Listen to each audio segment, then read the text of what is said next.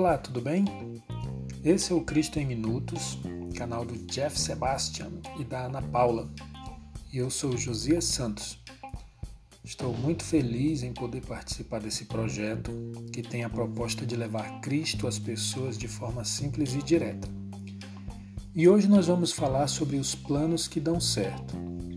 O texto da nossa meditação está em Provérbios 16, onde Salomão traz uma lista de considerações sobre o que se deve fazer e o que não se deve fazer para que os nossos planos deem certo e sejam abençoados por Deus. O capítulo todo é voltado para isso, versículo a versículo.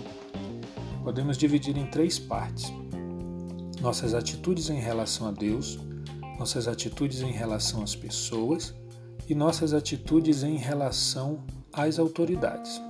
Vamos analisar? Primeiro, em nossas atitudes em relação a Deus, nós temos já no início os primeiros versículos. O versículo 1 diz: Ao homem pertence os planos do coração, mas do Senhor vem a resposta da língua. Os planos surgem no nosso coração, mas é Deus quem confirma e dá o sim ou não. Como diz o versículo 9, em seu coração o homem planeja o seu caminho, mas o Senhor determina os seus passos. Aqui é quando você já está fazendo o planejamento, o caminho que você vai percorrer para executar o seu plano. Deus mostra que Ele é o capitão da vida, é Ele quem nos dirige. E por que Ele deve nos dirigir? Aí a resposta vem no versículo 25. Há caminho que parece reto ao homem, mas no final conduz à morte. Continuando os versículos, nós temos o versículo 2: Todos os caminhos do homem lhe parecem puros, mas o Senhor avalia o espírito. Ou seja, mesmo um plano que pareça bom para você pode no fim trazer separação de Deus e até mesmo das pessoas que você ama, bem como perdas irreparáveis para sua vida e para sua família. Por isso, muitas das vezes, Deus não permite que aquele plano continue. Ele para porque ele já sabe qual vai ser o fim daquele plano, daquele caminho que você está trilhando. Agora vem uma das chaves para se ter sucesso nos planos. Versículo 3 diz: Consagre ao Senhor tudo o que você faz e os seus planos serão bem-sucedidos. Isso significa pensar no seu plano e se perguntar: esse plano vai beneficiar minha vida espiritual? Esse plano vai contribuir para o reino de Deus? Ou seja, isso fala de propósito. Qual o propósito dos seus planos? O versículo 4 continua dizendo: O Senhor faz tudo com um propósito. Ou seja, tudo o que Deus faz tem propósito. Também devemos planejar com propósito, claro, alinhado com o versículo 3, de consagrar tudo ao Senhor. Outra atitude importante é o temor ao Senhor. O versículo 6 diz: Com o temor do Senhor, o homem evita o mal. Existem planos que são específicos para gerar pecado e gerar o mal. Durante o processo de planejamento, o temor ao Senhor deve estar presente em todos os nossos planos. O versículo 7 diz: Quando os caminhos de um homem são agradáveis ao Senhor, ele faz até que os seus inimigos vivam em paz com ele. Essas foram algumas das atitudes que devemos ter em relação a Deus. Agora vamos ver as atitudes em relação às pessoas para que os nossos planos também deem certo. O versículo 5 diz: O Senhor detesta os orgulhosos de coração. Muitas pessoas fazem planos simple, simplesmente para aparecer, para ostentar. O propósito dessa pessoa é orgulho e Deus não se agrada nem abençoa esse plano. O versículo 18 complementa isso.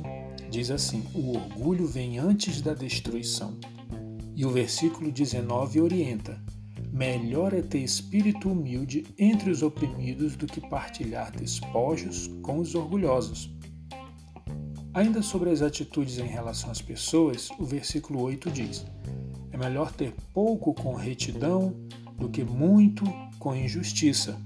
Se os planos que você faz vão gerar injustiça para com o próximo, é melhor não continuar. Versículo 17 diz que devemos ser justos com as pessoas e evitar o mal. E por último, nossas atitudes em relação às autoridades. O texto fala sobre o rei, e a palavra rei no texto simboliza autoridades. Vejamos alguns versículos.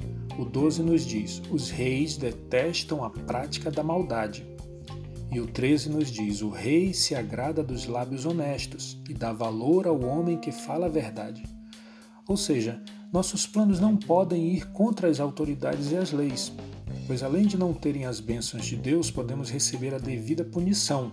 Olha o que diz o versículo 14: A ira do rei é um mensageiro da morte. E o que devemos fazer antes de planejar e executar?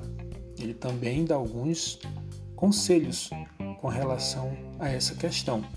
O versículo 16 diz: É melhor obter sabedoria do que ouro é melhor obter entendimento do que prata. O versículo 20 diz: Quem examina cada questão com cuidado prospera, e feliz é aquele que confia no Senhor. O 22. O entendimento ou conhecimento é fonte de vida para aqueles que o têm. Em resumo, buscar conhecimento e analisar com cuidado seus planos vão te trazer sucesso Procure pessoas instruídas que possam te orientar. O versículo 31 diz que o cabelo grisalho é uma coroa de esplendor.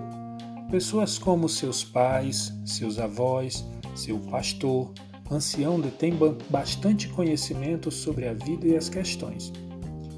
Para finalizar, o versículo 32 fala sobre a paciência e como ela é uma aliada fantástica para quem planeja e executa os seus planos. Melhor é o homem paciente do que o guerreiro. Mais vale controlar o seu espírito do que conquistar uma cidade. Bem, é isso. Que Deus abençoe você, abençoe seus planos. E lembre-se, o último versículo diz: A sorte é lançada no colo, mas a decisão vem do Senhor. Obrigado e até a próxima.